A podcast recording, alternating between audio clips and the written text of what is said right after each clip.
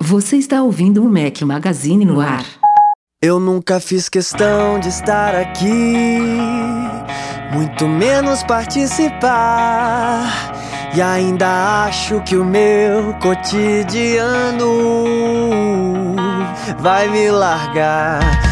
Fala galera do Mac Magazine, sejam bem-vindos ao nosso podcast 336. Estamos hoje ao som de Super Combo. Obrigado, Felipe Oliveira. Bom dia, boa tarde, boa noite, boa madrugadas. Fala aqui, Rafael Fishman, seu host. Grande Rafael Fishman, de volta! Agora na sequência, embalamos, duas seguidas. Agora, Quem, agora quem que tá tamo. falando que não se apresentou aí? Ah, todo, todo mundo sabe que eu já fui até host desse evento aqui por duas ou três vezes, então todo mundo já conhece, todo mundo já sabe aqui qual é o esquema. Eduardo Marques na área, vamos que vamos. Seja bem-vindo, Edu. Ó, já queria desde já pedir uma opinião aí da galera e do próprio Eduardo, na verdade. Não te perguntei, Edu, se você tá sentindo alguma melhora aí na qualidade do meu áudio. Fiz uma, uma pequena melhoria aqui no ambiente para tentar diminuir a reverberação aí. Ah, pequena melhoria, botou dois quadros retangulares. dois- foi, foi ali na, foi na esquina ali, Gastei catou no lixo do euros. vizinho ali, catou no, no lixo do Duas vizinho ali, duas espumas ali e colou aí na parede de qualquer jeito e tá achando que serve de algo. Não melhorou Tá certo, não, cara? Tá certo. Você precisa fazer, sabe o quê? Uma consultoria com, na net. Aí, aí a coisa vai ficar boa. É, vai ficar boa. Eu, eu vou gastar 500 mil dólares Vai pra. pegar negócio de ovelha de. ovelha de lã, de, de lã de, de Lã de ovelha do- rocha. Lã de rocha. de- do monte, não sei da onde, que mora com os monges, que. Aí, aí, aí vai funcionar, aí o negócio vai ser bom.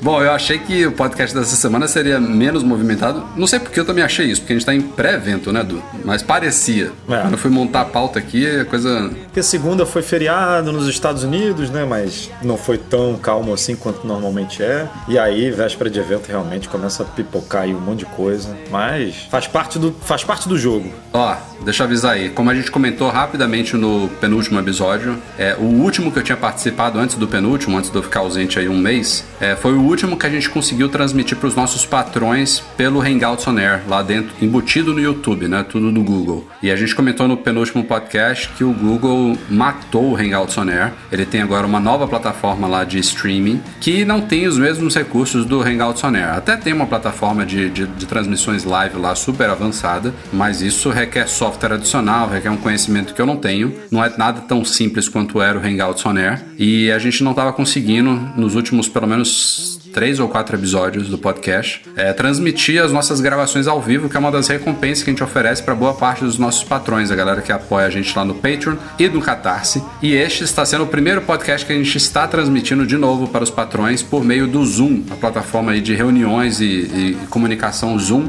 É, a gente descobriu aí por meio de indicações de vocês. A gente pediu isso no último podcast, vocês foram muito bacanas. É, estamos testando aqui, aparentemente a coisa funciona muito bem. Já tem até uma galerinha acompanhando aqui a gente ao vivo nesta gravação. Bruno Barbieri, Cacá Lima, Evandro e entrou agora o Max Malta aqui. Agora é legal que no Zoom dá pra ver quem tá. E tem, é, tem bate-papo, você vê quem tá, É. quem tá aqui online, A galera quem tá entra, feliz quem sai, aqui. quem escreve. O negócio Legal, é meio, to- legal. meio- meio tosco aqui, mas lembra o Mirk, então a galera das antigas vai Esse, curtir. e esse negócio meio tosco é o software mais utilizado para reuniões nos Estados Unidos. Veja Pois. você. Esse negócio meio toscão mesmo aqui, tem uma bolinha ali, recording, uma bolinha de, de aqua, né? É um visual aqua aqui, ó. Tá vendo a bolinha piscando ali? Sem querer, soltei um poi já aqui, você viu?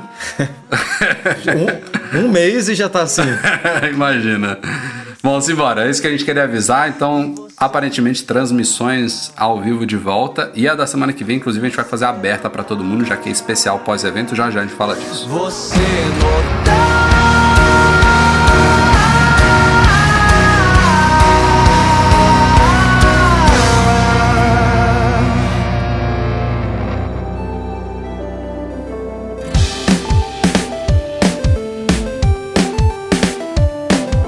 Bom, tem algumas novidades aí da semana que vem que não foram muito discutidas nas últimas semanas. É, é, bom, né, ter uma outra surpresa. E a gente falou muito de rumores sobre os novos iPhones, mas muito pouco sobre os novos Apple Watches. Basicamente, o que vazou nas últimas semanas foi uma possível nova caixa aí de titânio e possível retorno do modelo de cerâmica que já existia antes. Mas na parte de software a gente não viu quase nada, até porque o software é o que a Apple consegue mais controlar. E não, a, o, os hardwares novos, normalmente eles vêm com algumas novidades de software que não estão nessas betas que a gente acompanha é, desde, desde a WWDC que acontece em junho. Né? Tem todas aquelas novidades que são anunciadas na WWDC, mas sempre tem uma outra coisinha que vem junto de hardwares novos que são lançados agora em setembro. E uma dessas coisas pode ser anunciada na semana que vem, que é um sistema de monitoramento de sono para o Apple Watch, que é algo que a galera já pede há bastante tempo e Algo é... que a galera pede há bastante tempo e algo que já é possível fazer há bastante tempo. Né? Então, Porque, é isso que eu ia falar, gente... é, é, possível, é, mas, assim... mas a, a, bateria do, do, do, Watch ela, ela melhorou muito nas últimas uma ou duas gerações, né? Hoje eu consigo usar o meu Watch por dois dias. É, no fim do segundo dia é, já eu, chega, eu, eu já chega no vermelho. Claro, se você, não, fiz, não, se você fizer exercício, se ativa o modo exercício, você ficar usando uma hora e meia, duas horas, ele vai realmente consumir mais, você não vai conseguir atingir dois dias. Mas você sem fazer exercício, como eu estou agora, sem ativar o modo exercício,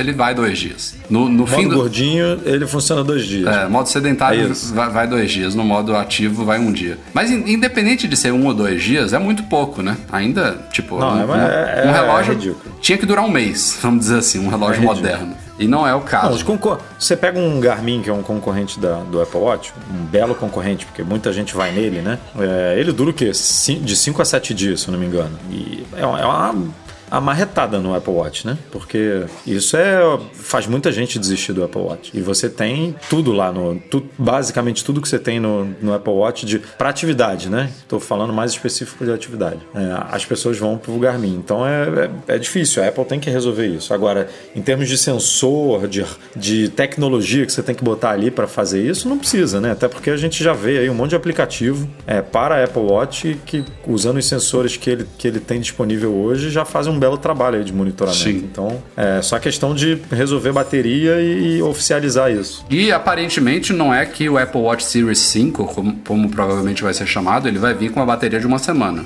Não esperem isso. Mas o que a matéria diz, a, a reportagem é do 95 Mac, eu acho que inclusive é um furo do Guilherme Rambo, do brasileiro, é, é que a Apple teria desenvolvido notificações inteligentes e automatizadas para te lembrar, ao menos a galera que vai utilizar o Apple Watch ao dormir, que não é o meu caso, por exemplo, eu acho desconfortável usar um, um, um negócio desse para dormir. Talvez fosse uma dessas pulseirinhas fitness mais fininhas, mais leves, eu até usaria, mas o Apple Watch eu acho, eu acho trambolhudo demais. E você não demais. precisa usar também, porque vai do jeito que você é lá, dorme em dois segundos, hiberna, acorda no dia. O Apple Watch vai falar assim: Rafael hibernou durante seis horas e meia. Tipo, não, não vai dar mais nada diferente disso. A qualidade do sono tá ótima, tá excelente. É, Capotou. 100% hibernou, Lili encheu teve, de tapa. Teve incêndio de noite, não acordou de noite no incêndio. É quase isso, então não faz muita diferença. Vai usar dois dias, vai dar o mesmo resultado ali, ah, não preciso mais. Mas a ideia é que a Apple, o Apple Watch alerte o usuário, talvez mais pro fim do dia ali, quando ele chega em casa, sei lá, antes de tomar banho, eu não sei em que momento do dia que ele vai fa falar isso, mas a ideia é você dar uma carguinha é, que não demora muito, o Apple Watch até que recarrega rápido ali antes de dormir, talvez na hora do jantar, você deixa lá uns 15 minutinhos. É, a informação é que você com uns 30% de bateria já dá para você passar a noite inteira, e aí provavelmente quando você acorda acorda de manhã, você tiraria ele, botaria no carregador de novo, sei lá, enquanto você está escovando o dente, tomando café, e depois vai pro braço e aí você leva o dia inteiro. Mas assim, é um armengue. Hum, acho é, uma bosta é. isso, basicamente, essa ideia. Mas se é para se é para usar os sensores dele, se é para oferecer isso pro usuário, porque já existe, né? Tem aplicativos que fazem isso. Mas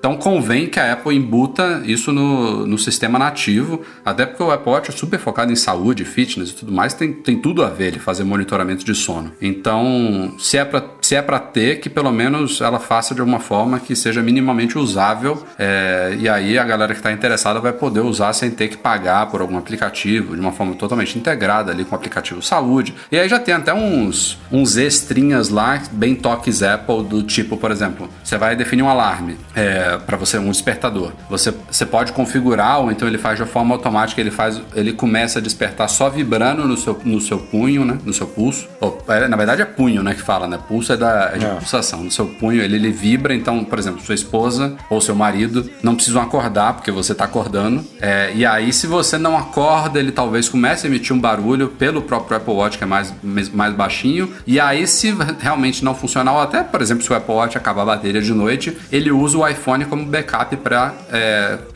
soltar o despertador. E também uma integração, por exemplo, com recurso não perturbe. Então, se você já. Se ele já detecta, por exemplo, que você começou a dormir, você não ativou ainda o não perturbe, ele faz isso automaticamente para você. Ou então desativa o não perturbe quando ele viu que você já acordou e levantou de manhã. Enfim, essas coisinhas que usam todos os sensores dele para é, automatizar algumas tarefas. Isso é bacana. Mas é isso. Então, esses são os rumores. Vamos ver se vão se concretizar mesmo, se a gente vai ouvir alguma coisa sobre isso na semana que vem.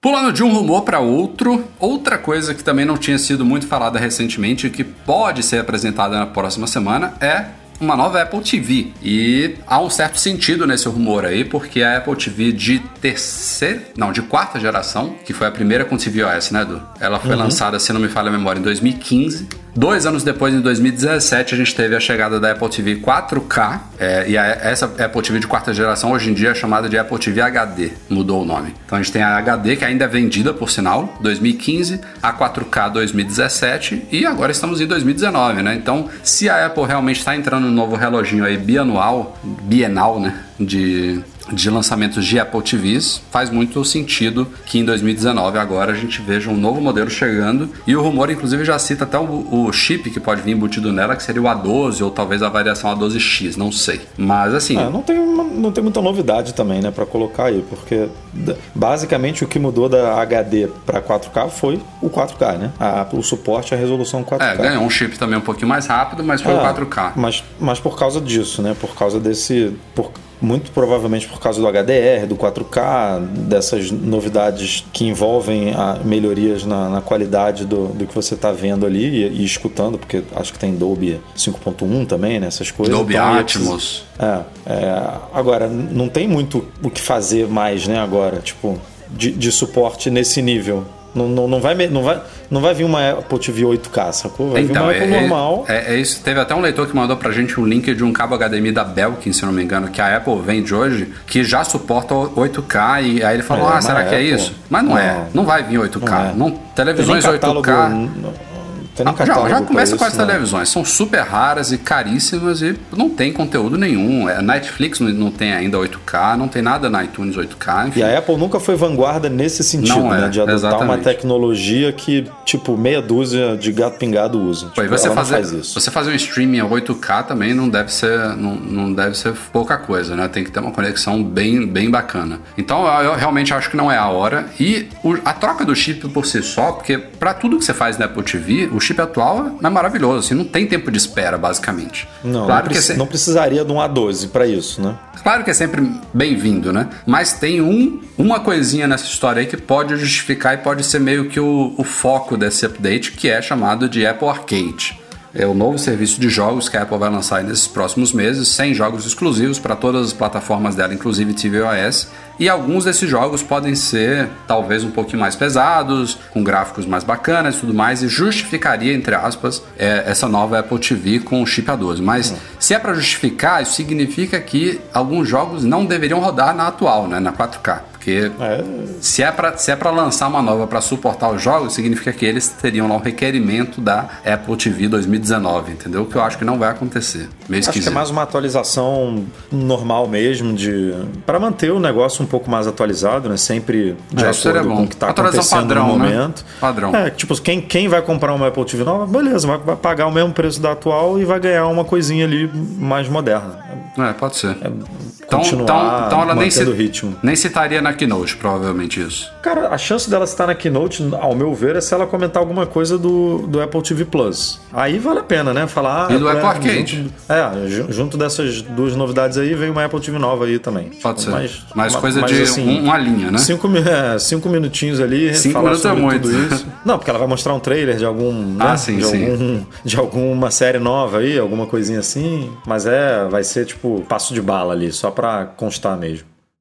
Tá, tem uma coisa que vai ser lançada na semana que vem, isso é praticamente certo, que são os novos iPhones. E aí já pintou nesses, nesses últimos dias aí lá no banco de dados do Geekbench, que é um, o benchmark mais famoso aí de CPU e RAM que, que tem no, no mercado, uma possível, um possível teste realizado com o que é chamado de iPhone 11. E aí, só para situar vocês, tudo indica que o sucessor do iPhone 10R que é o iPhone de entrada, vai ser chamado de iPhone 11, e aí o sucessor do iPhone 10S vai ser o iPhone 11 Pro, e o sucessor do iPhone 10S Max vai ser o iPhone 11 Pro Max. Eu tô torcendo para ela tirar o 11, seria ou então manter só no da entrada, né? iPhone 11, iPhone Pro e iPhone, iPhone Pro Max. Melhora um pouquinho, mas Pro Max, puta que pariu, meu Deus. Não, tira o Max. Não, vamos, não vamos entrar nessa agora, não. Vamos, Já vamos- que o 11 é, vai ficar, tira o Max. É. é, então, isso é uma boa, é uma boa possibilidade, né? Tipo, iPhone 11 e iPhone 11 Pro, pronto. E o iPhone Ah, 11 Pro tem dois aí. tamanhos. Ah. Mas enfim, não vamos entrar nos nomes não. O benchmark vazou é do iPhone 11, que é o sucessor do 10R, e ele trouxe uma coisa positiva, que é um possível aumento de RAM. O iPhone 10R hoje tem 3 GB de RAM, ele passaria a 4, que é basicamente a mesma quantidade que tem no 10S e no 10S Max. E a gente não sabe se esses vão aumentar, porque vazou só o benchmark do iPhone 11. É, por outro lado, a performance do chip A13 que está nesse benchmark, que a gente não sabe se é verdade, tá? Se é, se é verídico esse, esse benchmark.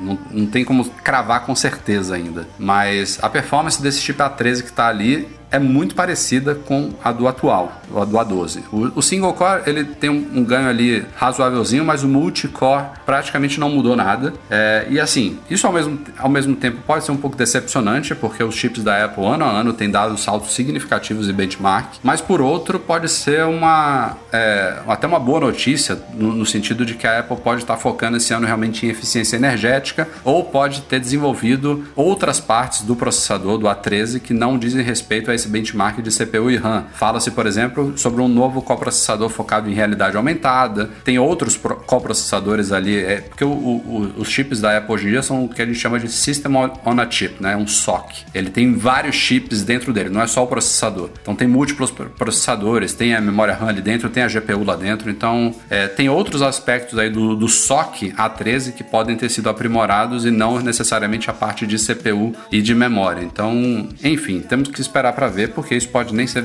verídico, como eu falei, né? É, os números não são, como você falou, se forem mesmo verídicos, não, não são muitos animadores, mas é aquele, aquelas melhorias que tem que sempre constar, né? E, e lembrando sempre que é, esse benchmark ele analisa só algumas partes do hardware, né? Então, alguma possível otimização especial, específica que a Apple faça do sistema, de acordo com é, a a, a construção desse hardware a gente não tem como ver. Tipo, a gente, é, vo- você, por exemplo, ter 4 GB de RAM num telefone de entrada da Apple é, é bastante coisa, né? Porque a gente vê a concorrência já com 8, 6, 8 GB de RAM e às vezes não tem o mesmo desempenho de um aparelho novo, é, de um lançamento da Apple. Então, tudo isso é uma conta muito difícil de você tirar a conclusão só analisando um número ou outro, né? Não leva em conta GPU, não leva em conta é, como a resposta do sistema, enfim. Então É, é, verdade, essas- é legal pra gente ter uma ideia, mas não, não diz. É, é legal, mas não diz muita coisa. Na verdade, as specs hoje em dia de smartphones contam muito negativamente para Apple, né? Porque tem uma, você sabe que tem uma galera enorme, principalmente os haters, né, galera mais do mundo Android, que se foca muito em specs, né? Vê lá a tela do, Sim, do sim. iPhone 10R, que não é Full HD, que não é OLED, e aí já detona, assim, nunca ter pego um. Vê que o Ah, iPhone você tem faz três... o teste cego, todo mundo escolhe o da- 10R, Pois é. né? Aquele quando- no Vê o lançamento iPhone lá com, do 10R. com 3, 4 GB de RAM e fala que bosta. O, o, o S10 tem 12. Enfim. É. É, é, 12 é um prato engasga, cheio, é um prato cheio pra galera do, das specs aí que, que analisa as coisas sem ter experiência com elas. Mas Não é à toa que a Apple não comenta esse tipo de coisa, né? Não é à toa Não mesmo. só na Keynote, como no próprio site. Você não, você não tem como ver lá qual é o clock do É, A12, qual quantos gigas de RAM tem o aparelho, é, qual é a GPU, o que, que ela faz. Ela até diz assim, né, que tem os- a CPU tem tantos núcleos, mas é mais para passar o entendimento de como a coisa funciona. né? Tipo, ó, tem, tem seis núcleos, eu acho que são seis, não lembro aqui exatamente, mas dois de baixa eficiência, quatro de alta eficiência, tipo, então se você precisar só mandar um e-mail, a gente vai usar só esse pedacinho aqui, se você precisar editar um vídeo, aí a gente já usa esse pedação aqui, tipo, é mais para a pessoa ter o, o, né, o vislumbre ali de como a coisa funciona do que para passar alguma informação técnica, numérica ali pra você ficar babando. Ai meu Deus, olha só o poder disso. Ela, ela não se gaba nem positivamente, né, do, do chip dela, que é melhor do que o da concorrência. Então, que dirá das coisas que ela, que ela entre aspas, está atrás. Então, é legal pra gente que gosta disso, mas não, não escrevam nada disso em pedra, porque não quer dizer muita coisa. Pulando de rumores da semana que vem para os rumores do ano 2020, que tem coisa pro ano que vem, hein? É... Sucessor do iPhone SE tá de volta aí aos rumores. Tudo indica que ele pode ser baseado no iPhone 8, então ele teria uma tela de 4,7 polegadas e teria o Touch ID de segunda geração. E isso foi ventilado essa semana, eu não me lembro por que site, não sei se foi um site asiático, coreano, enfim, e já foi corroborado pela Bloomberg também. Então é bem capaz. E isso seria, eu acho que no primeiro semestre, talvez até no primeiro trimestre de 2020. Então, é, provavelmente é uma estratégia da Apple aí de é, compensar as vendas em quedas de iPhones e o fato de que todos os flagships hoje são muito caros. Ela pode estar preparando. Eu não sei nem se vai ser chamado de iPhone SE, né, Du? É uma referência aí que. É. Então, Talvez sim, a, a, acho que faz sentido, acho que cabe, porque é um iPhone tipo especial mesmo, que é lançado de tempos em tempos, e aí ele não precisa seguir uma regra, né, de tela de 4,7 ou tela de 4 polegadas. A Apple simplesmente falou: a gente está lançando aqui uma edição especial que é vendida por algum tempo e a gente não, tipo, ele não faz parte da linha, né? Ele não é uma coisa constante ali que é atualizada todo ano, como o 10R e o 10S que vão ganhar sucessores agora. Então, só me, só me deixa um problema. pouco curioso porque porque tem múltiplos rumores também dos últimos tempos dizendo que a Apple nunca mais lançaria um iPhone com tela LCD. E esse teria com certeza, né? É, o rumor diz que a partir de 2020, né? Ela uhum. não lançaria. É. É, é, é difícil. Também eu é um, é um modelo especial, mais em conta, faz sentido. Até o, o 10R e provavelmente o iPhone 11, né, o sucessor do 10R, ainda vai ter uma tela LCD. É, mas, mas é esquisito que ela mistura ela mistura estratégias, né? da mesma forma que faz sentido, porque é um modelo muito barato, com componentes antigos, entre aspas, e que ela consegue vender por um preço atrativo, ela continua vendendo os modelos antigos, entendeu? A gente não sabe se ela vai continuar vendendo o 10R, o 10S, quando ela lançar os novos. Mas o 10R, por exemplo, se ela, se ela continuar vendendo, é, poderia vender por um preço super, super interessante, né? Eu acho que ela, ela deve manter, sim. Ela deve manter. Ele está hoje o quê? 750. É, o iPhone 8 vai continuar sendo vendido? Porque o 7 cai, né? Na teoria. O, o 7 cai, o, o 10R vai para 650, não? Acho que ela nunca faz uma redução de mais de 100 dólares, assim, de um ano para o outro. E provavelmente manteria o 8, né? Ali na faixa de 450. Então, aí vai, aí vai lançar um parecido com o 8, só que melhor né? Porque não faz sentido você lançar um 8 pior. E aí vai ser mais barato que o 8. Tipo, é meio, é meio esquisito isso, entendeu? É, não sei como é que tá sendo essa estrutura. Não, não, se encaixa na linha vai ser complicado. Ela tem sido relativamente feliz nas, nas últimas arrumações que ela, tem, que ela tem feito nas linhas, né? Ela arrumou bem a linha de iPads, ela arrumou bem a linha de MacBooks e falta arrumar um pouquinho a de iPhones, eu acho. É, o, o, a de Mac ela arrumou bem mesmo, tá, tá bem arrumada agora. A de iPad para mim ainda tá meio confuso agora com o Air e com o de 9,7. É só isso, na verdade, que é confuso. Ainda tá falando de 10, um novo de 10,2 aí que vai mas ser aí ele vai parecido. substituir, vai ser só uma, uma tela um é, pouquinho mas aí vai ficar, é, vai ser muito parecido com o Air, entendeu? Vai ser uma coisa ali brigando muito junto. Hum. Isso não sei. Não... É, você está construindo, na verdade, é, um catálogo com preço, com produtos parecidos com preços um pouco diferentes, né? E aí você, a pessoa escolhe pensando em preço. Mas enfim, vamos ver o que, que vem. É, e outra coisa que deve vir no ano que vem, também corroborada pela Bloomberg, já foi bastante falada por aí, é o retorno do Touch ID.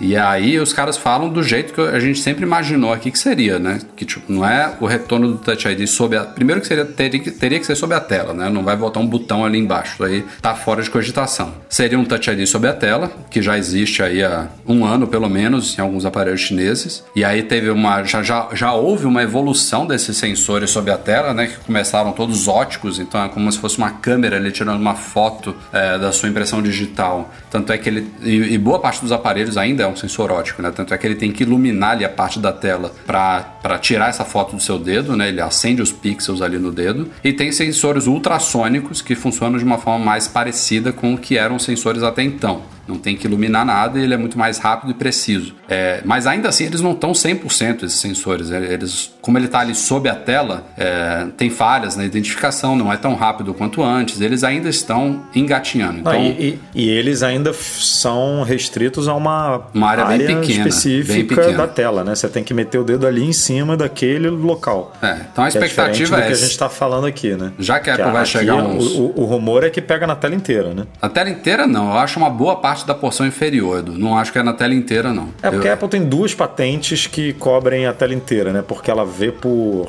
Eu não, eu não vou lembrar aqui agora, mas a gente já cobriu no site. Quem tiver interesse pode pesquisar aí. O link é. Ela vê por, por som, né? É tipo. É ultrassônico, é isso aí. É, é, e aí ela, ele, você, você, ele manda as ondas sonoras, independentemente de onde você colocar o dedo, entendeu? O chip que está lá no meio do aparelho, ele vai receber essa informação se você colocar em cima, embaixo, no meio, do lado, é, do outro. O, do, o, do, S10, que é ultrassônico, poderia já funcionar assim, mas ele, ele, ele, ele é ultrassônico e funciona naquela porçãozinha pequena. Então não sei realmente como é. funciona isso. Mas se é para Apple chegar realmente uns dois anos atrasada na brincadeira, que funcione realmente muito bem. É tipo, ela falar, ó, a performance é a mesma do Touch ID do botão e funciona aqui ou na tela inteira, seria lindo, ou em, sei lá, nos 50% ali para baixo, 30% para baixo ali da tela. Isso aí é, é a parte número 1. Um. E a parte número 2 é que o Touch ID não, o novo Touch ID não substituiria o Face ID, né? O Face ID vai continuar, a Apple está investindo totalmente no Face ID. Este ano deve ter melhorias significativas nos, nos Face ID dos iPhones e o Touch ID chegaria como, primeiro, uma segunda camada de autenticação biométrica, né, para certos propósitos, é, como se fosse uma autenticação de dois fatores, né? Então você poderia usar tanto o rosto quanto a impressão digital para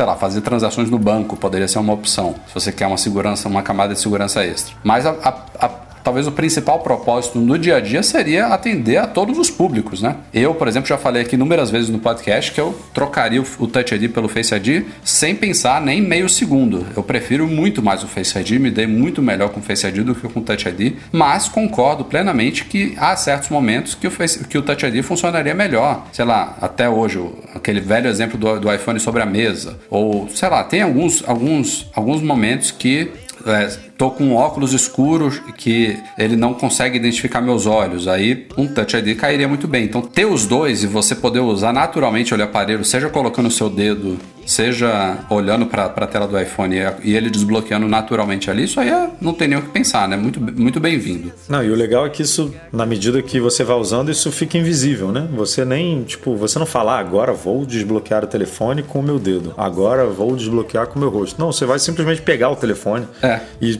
não vai nem saber se ele vai desbloquear pelo dedo ou pelo seu rosto. Tipo, é. Ele vai simplesmente desbloquear. Tipo, se você tiver de óculos, ele vai tentar ler seu rosto, não vai conseguir, mas aí você botou o dedo, pum, foi. É. E tipo, é, é, automático o negócio. Para você é, é, tipo, é transparente. Isso é muito interessante. Então, que venha e que venha como a gente está esperando, né? Vamos ver.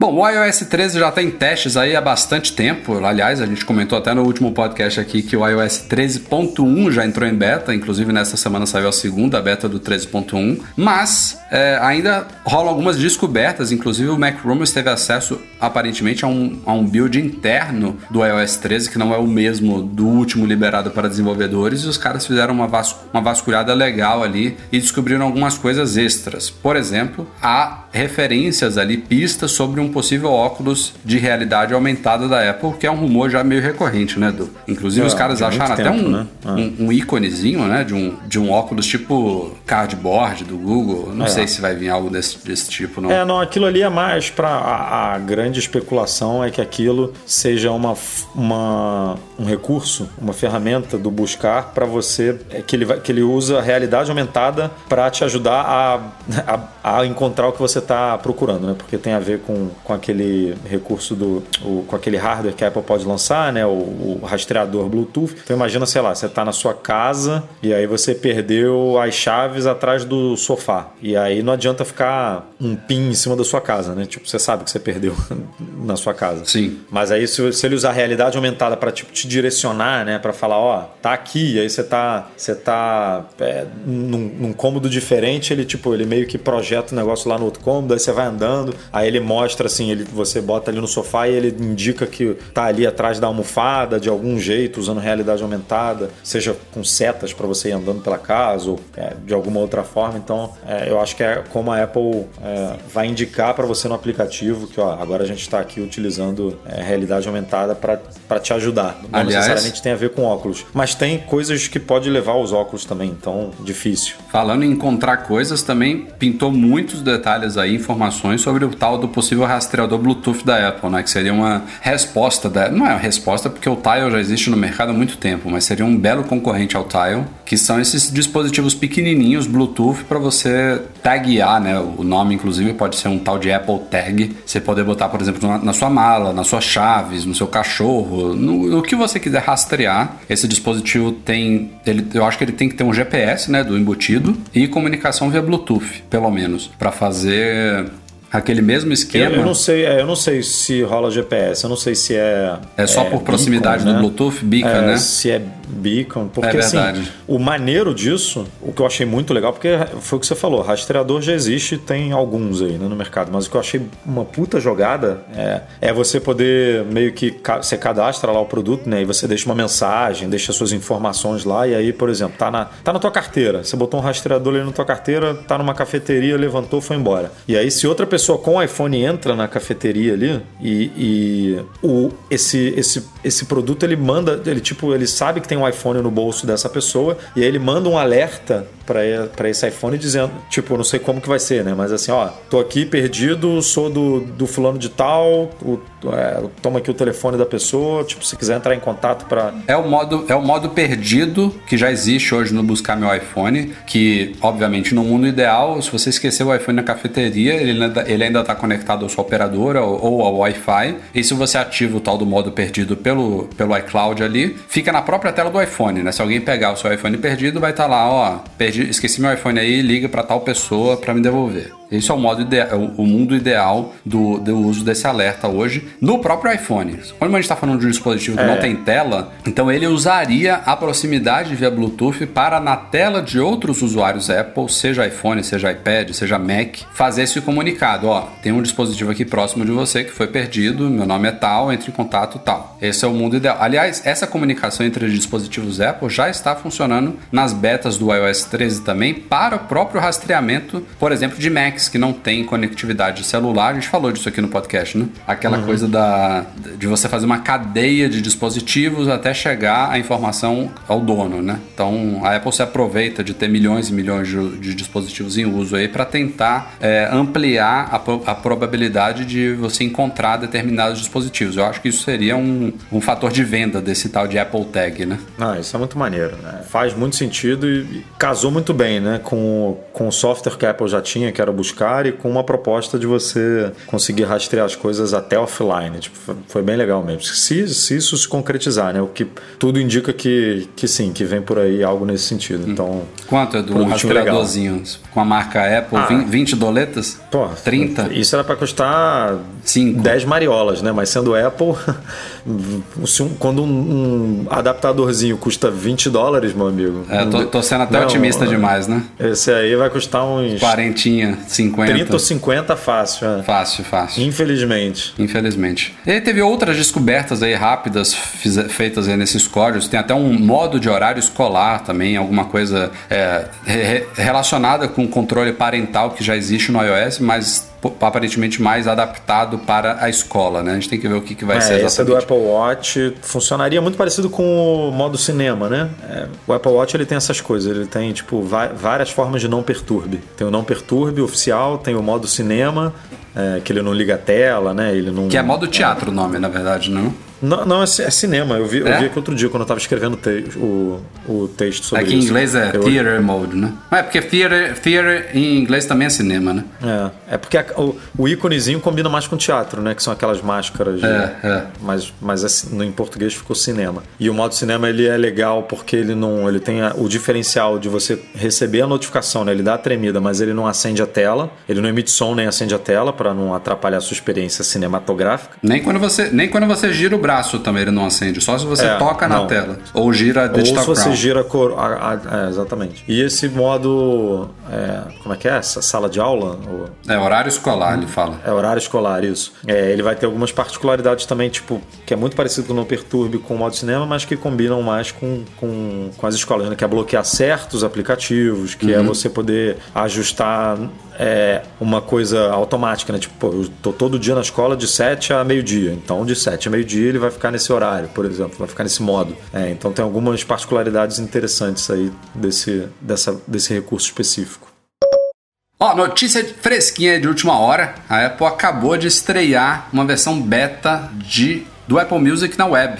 A gente já tinha noticiado no site duas alternativas, graças a APIs que a Apple já tinha liberado do Apple Music, mas ela agora está criando um cliente oficial na web. Está em beta.music.apple.com. Obviamente o beta depois vai sair, então a gente vai poder acessar o Apple Music simplesmente indo em music.apple.com. É, se você botar music, ele deve direcionar hoje, né? É capaz, nem testei isso. Ima- Imagino que é sim. vero, é vero. Ou não, ou não, porque eu testei aqui, ele tá, em- ele tá redirecionando para Mas vai, depois. Depois vai. apple.com barra Apple Music, sabe? Uhum. Mas assim, eu, eu tava fora, nem, nem tive tempo de testar, mas vi que a interface é um tanto quanto parecida, baseada no aplicativo música do macOS Catalina, né? E parece ter ficado muito bom. É, Sim, tá bem completinho. Eu passei aqui cinco minutinhos quando eu tava revisando o artigo que o Bruno escreveu e tá bem completinho. Ele pega as suas playlists, sabe, que você, que você fez, tipo... Tudo é, integra. tá- se tá- loga é. lá, ele puxa tudo, né? Se Basicamente. logo ele puxa tudo, é bem, bem maneiro, tá bem legal, curti.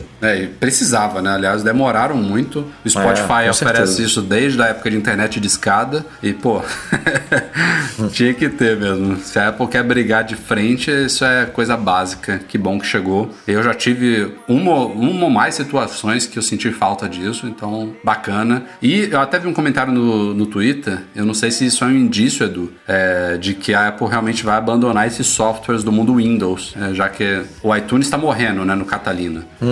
As- a parte de sincronização está indo para o Finder e as outras partes estão sendo desmembradas em aplicativo música, audiolivros, podcast e tudo mais. Dificilmente ela vai lançar esses aplicativos separados para o Windows. Ela inicialmente vai manter o iTunes ali, provavelmente vai, vai inclusive soltar uma outra atualização de segurança para ele e tal, mas não vai ficar. O iTunes está o quê? Na versão 12 hoje em dia, né? Não vai lançar o iTunes 13, 14, 15 para o Windows. Uma hora vai, vai morrer naturalmente e o substituto vão ser essas interfaces web mesmo. É, a única coisa é que, se bem que ele faz pelo painel, é, aquele painel de- do iCloud, né?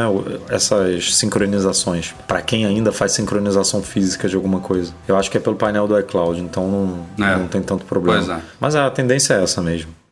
Ó, a gente cobriu aí numa edição passada no nosso podcast o todo o caos aí entre FaceApp, Apple, Google e o Procon de São Paulo, que tinha acionado as empresas. Parece que o FaceApp ignorou solenemente a- as- os questionamentos do Procon. A Apple e o Google acho que responderam, tentando se esquivar da responsabilidade aí com relação àquelas questões de privacidade levantadas aí pelo público em relação ao aplicativo FaceApp. E o Procon não engoliu, não. Aplicou uma multa milionária em cima da Apple e do Google, foi até maior do Google, mas mesmo a da Apple é grande, né? Do 3 milhões, foi É. isso? Não, foi, foi 7,9, né? Foi isso? 7 milhões e alguma Caramba, coisa é e 9 grande. milhões e alguma coisa. É. O do Google, a do Google foi o teto da, da, da multa. Não poderia ser maior. Por quê? Você sabe por quê que o do Google foi maior? Não sei, não sei se tem a ver com o alcance de, de, de usuários, se alguma coisa desrespeita mais a- o que o Procon tá, tá reclamando lá na- no Android do que no iOS, mas na Apple foi de 7,7 milhões e no Google 9,9. É difícil dizer, mas, mas assim, o- as cláusulas abusivas que eles comentaram aqui e tudo, né, que, que a gente cobriu no post, tem muito mais a ver realmente com o Face App do que com Apple e Google em si, né? O fato de, de os termos de uso não estarem em português, estarem em inglês, e aí isso é, dificulta muito a absorção da informação do público brasileiro, né? Que nem todo mundo fala inglês, a maioria não fala inglês. Então, isso não é uma coisa defendendo aqui a Apple e Google, eles não, não é uma coisa que eles precisam fazer, né? Eles não, não, não têm a obrigação de traduzir todos os termos, termos de uso de todos os aplicativos que estão disponíveis na App Store. Isso é uma coisa realmente que cabe mais à empresa que está disponibilizando é, o serviço dela dentro da plataforma, né?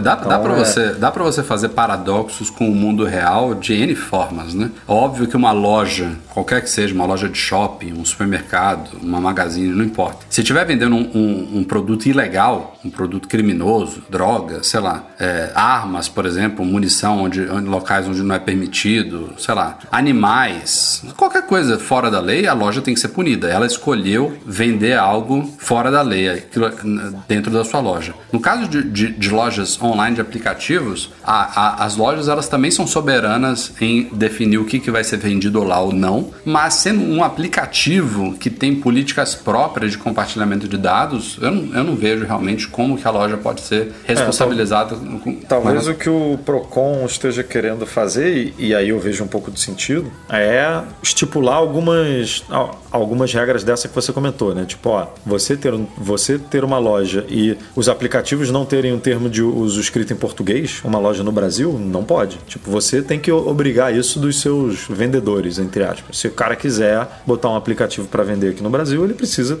ter um termo de uso em português. Se, se o cara quiser vender um aplicativo aqui no Brasil, ele precisa respeitar essa, essa, essa regra de privacidade. Mas aí é, você tem que realmente conversar com a Apple para mudar é, essas regras da App Store, né? Não, não pegar um aplicativo é, que, que esteja utilizando disso e, e, e cair em cima somente é, da plataforma que distribui, né? E não do aplicativo em si. Eu acho que são duas frentes aí que o Procon deveria atacar e a frente de Apple e Google deveria ser uma conversa muito mais. Não, não tô dizendo que eu não deveria multar nem nada. Pô, pode fazer o que achar que deve, mas, mas nesse sentido de tentar é, melhorar as regras é, com base no que é exigido aqui na lei brasileira. Né? E obviamente elas podem recorrer, né? Imagino eu. Podem, do, no, no próprio é, no próprio trâmite lá do Procon, eles podem é, recorrer. Então, ainda não está. A multa está aplicada, mas ainda não está. Consumada. Nos finalmente, digamos assim. É. Então, a gente vai acompanhar esses próximos capítulos da novela e vai informando vocês. O Mac Magazine deu algumas semanas aí informação de que o Itaú já estava testando é, internamente aí com um grupo de usuários, tanto empregados quanto usuários externos, o suporte a cartões adicionais no Apple Pay e em outras carteiras digitais também, e isso foi oficializado há alguns dias. Então, é, basicamente, o Itaú se transformou o, no banco que oferece a maior suporte à gama de cartões aqui no Brasil, né, Edu? Em, em carteiras digitais.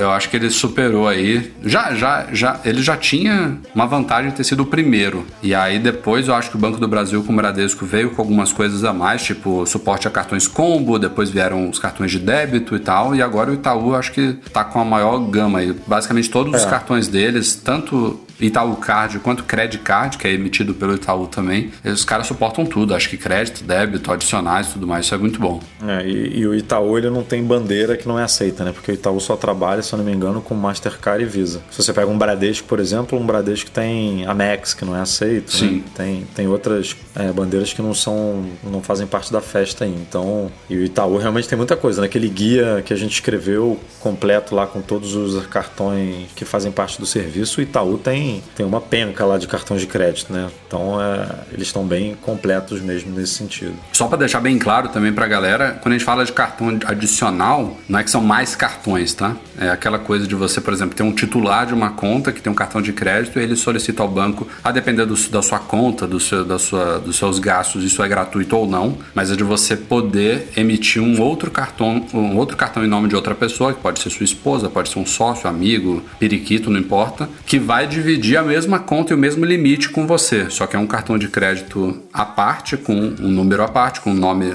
um nome à parte, mas dentro da mesma conta. Isso é um cartão adicional. Até então, eles não eram suportados pelo Itaú. Então, você era um cartão da mesma conta, da mesma, das bandeiras suportadas, tudo dentro do padrão, só que sendo adicional não funcionava e agora está rolando. Falando em novidades aqui no Brasil, a TIM, né, uma das três grandes operadoras aí nacionais, acaba de se juntar a Claro e a Vivo no suporte a eSIM, né, que é o chip eletrônico em iPhones. Finalmente demorou aí, mas a TIM agora está oferecendo esse suporte, então a galera que tiver iPhone 10S, 10S Max, 10R, só, né, Edu? São os três últimos. 10S, 10X Max e 10S. Sim, sim, são os três últimos e. É, não, eu ia falar aqui de chip físico, mas não tem nada a ver com, com é. eSIM. e, e, Andro e Androids, obviamente, que suportem eSIM, agora você pode. Ela, ela diz que não tem restrição nenhuma de plano, né? Pré-pago, pós-pago. Aparentemente é, é, é, geral isso aí. Então você pode, inclusive, fazer uma migração do seu chip físico para o eSIM, que é uma boa ideia, na minha opinião, porque é, você deixa a bandejinha livre para poder usar numa viagem. Tem gente que, fa que fala que o melhor é inverso, né? Você ter o chip físico da sua operadora definitiva e aí você na viagem você ativa, ativa o eSIM. Só que o problema é que a, o alcance do eSIM ainda é, ainda é, ainda é limitado, né? Então eu acho, pela minha experiência, que valeria mais a pena você manter o seu plano principal no eSIM numa viagem, quando você quiser comprar um chip pré-pago numa viagem, você compra o chip físico e espeta lá. Eu acho que funciona melhor hoje em dia, depois pode ser que a situação melhore ao contrário. Na verdade, vai ser melhor quando acabar o chip físico, né? For tudo eSIM mesmo, é. Você poder ter dois eSIMs funcionando ao mesmo tempo no aparelho, mas bem-vindo aí. E o eSIM tem um, uma, um grande diferencial em relação ao chip físico, que é o fato dele não poder ser retirado, né? Que é um fator de segurança. É a primeira coisa que o bandido sim. faz quando pega o aparelho é abrir a bandejinha ali, tirou o chip fora, ele não pode se conectar mais a rede nenhuma. Com esse SIM isso não acontece. Então isso é muito positivo. E também a, falamos, a gente foi atrás da TIM, já que ela anunciou o suporte a eSIM e iPhone, ela na verdade ela fez o caminho inverso das outras duas. Nas outras duas começaram oferecendo o eSIM do Apple Watch e depois expandiram para iPhone. A TIM está começando em iPhone, a gente foi perguntar para eles, e Apple Watch? Aparentemente eles estão testando lá internamente o suporte ao Apple Watch, faz todo sentido, né? Você já adotaram a é. tecnologia, é a mesma tecnologia basicamente do iPhone. É. Então logo logo deve chegar também uh, o suporte a Apple Watch na TIM. Faz todo sentido.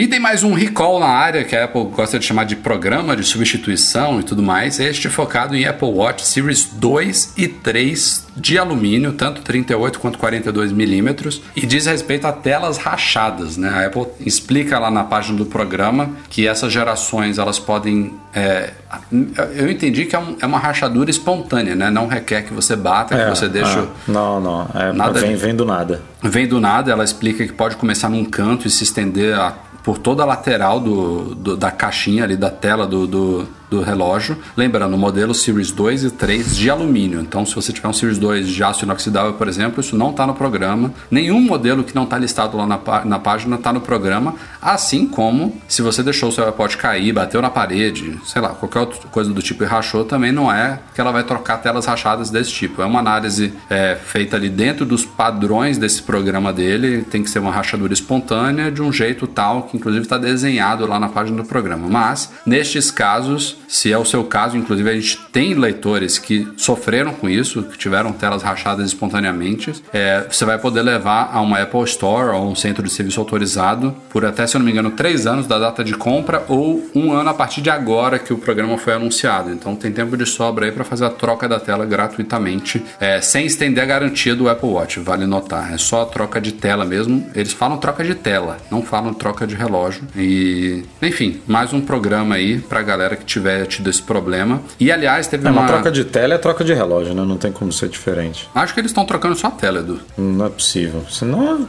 senão venderia esse serviço. Eu acho que nesse caso eles, eles não, não vendem. Quando você quebra a tela, eles, te ofere... É, eles só, só te oferecem a troca por um outro. Obviamente não pagando o preço de loja, né? Mas, mas ainda assim muito caro. É, eu não sei. Eu, eu, eu, entendi, que, eu entendi que é a troca de tela. Tá lá, na, tá lá no, no, site bem claro isso, enfim. Se for um relógio, melhor ainda. Seria um relógio novo. Mas é, teve uma galera também preocupada preocupada lá no post, ah, porra, eu paguei já por trocar o meu e era exatamente isso, e agora? A Apple costuma ser justa nesses casos, tá? Então se você tiver, sei lá, no último ano, digamos assim, pagado pela troca do seu Apple Watch, pelo reparo da tela, seja lá como você queira colocar aí, por causa desse mesmo problema, vale entrar em contato com a Apple, com o 0800 e explicar o caso, manda os documentos aí que você tiver da troca, quanto você gastou, porque não é incomum a Apple emitir reembolso. Moça, sai da sacada. Você é muito nova pra brincar. Bom, a gente mais uma vez não vai ter leitura de e-mails neste podcast aqui, mas antes da gente se despedir, eu queria lembrar que terça-feira, agora, dia 10 de setembro, tem evento especial da Apple. Falamos muito de rumores aqui no começo do podcast, mas É, vale lembrar aí, o evento começa às 10 horas da manhã de Cupertino, vai ser às 14 horas no Brasil, 18 horas em Lisboa. É, teremos provavelmente novos iPhones, novos Apple Watches, quem sabe essa nova Apple TV também que a gente falou. A Apple deve falar de todos os novos sistemas que vão ser liberados em breve também e quem sabe de algumas surpresinhas, né? Não sei se a gente vai ter detalhes também sobre os serviços Apple TV Plus e Apple Arcade. Tem com certeza prato cheio para duas horas de keynote aí e estaremos lá, obviamente, cobrindo tudo para vocês. Como sempre, a gente vai ter a nossa cobertura ponto a ponto em português no live.macmagazine.com.br, artigos completos ainda no site, vai ter resumo no Twitter, vai ter tudo que vocês têm direito e a coisa deve se estender bastante até tarde da noite de terça-feira para a gente cobrir tudo isso. Como a gente já falou também, estaremos posteriormente na fila para pegar esses aparelhos e trazer todas as primeiras impressões para vocês, graças ao apoio da Alura, curso online de tecnologia, e também da Go Imports. Depois a gente traz mais detalhes sobre as duas para vocês. E podcast vai ser normalmente, como sempre, gravado, como recentemente a gente tem feito, na quinta-feira. Então, dois dias depois do evento, depois que a gente tiver tido tempo aí de cobrir tudo, de digerir todas as informações, na quinta-feira à noite a gente vai fazer a gravação. a mudança. Providencial. Né? Boa, né? A gente, mas é. vai, vai ser especial como sempre, a gente vai fazer a transmissão ao vivo, aberto para todo mundo, em vídeo também, provavelmente com um ou dois convidados especiais aqui para dar uma apimentada nas discussões sobre o evento e contamos com a audiência de todos vocês, como sempre. É isso, né, Edu? É isso aí, valeu. Até semana que vem com muito gás e muitas novidades. O nosso podcast é um oferecimento dos patrões Platinum Go Imports Mac.com.br, Macs a preços justos no Brasil, Mac Services, a melhor assistência técnica especializada em placa lógica de Macs e monetize a solução definitiva de pagamentos online. Um grande abraço à galera do Patreon e do Catarse, especialmente os patrões Ouro. Muito obrigado pelo apoio. Alain Ribeiro Leitão, Cristiano Melo Gamba, Emir Zanato, Leonardo Fialho, Lucas Garibe, Luciano de Castro e Pedro Cobatini. Obrigado também ao Eduardo Garcia pela edição do nosso podcast a todos vocês. Valeu pela audiência e nos vemos neste podcast especial de evento da Apple na semana que vem. Tchau, tchau.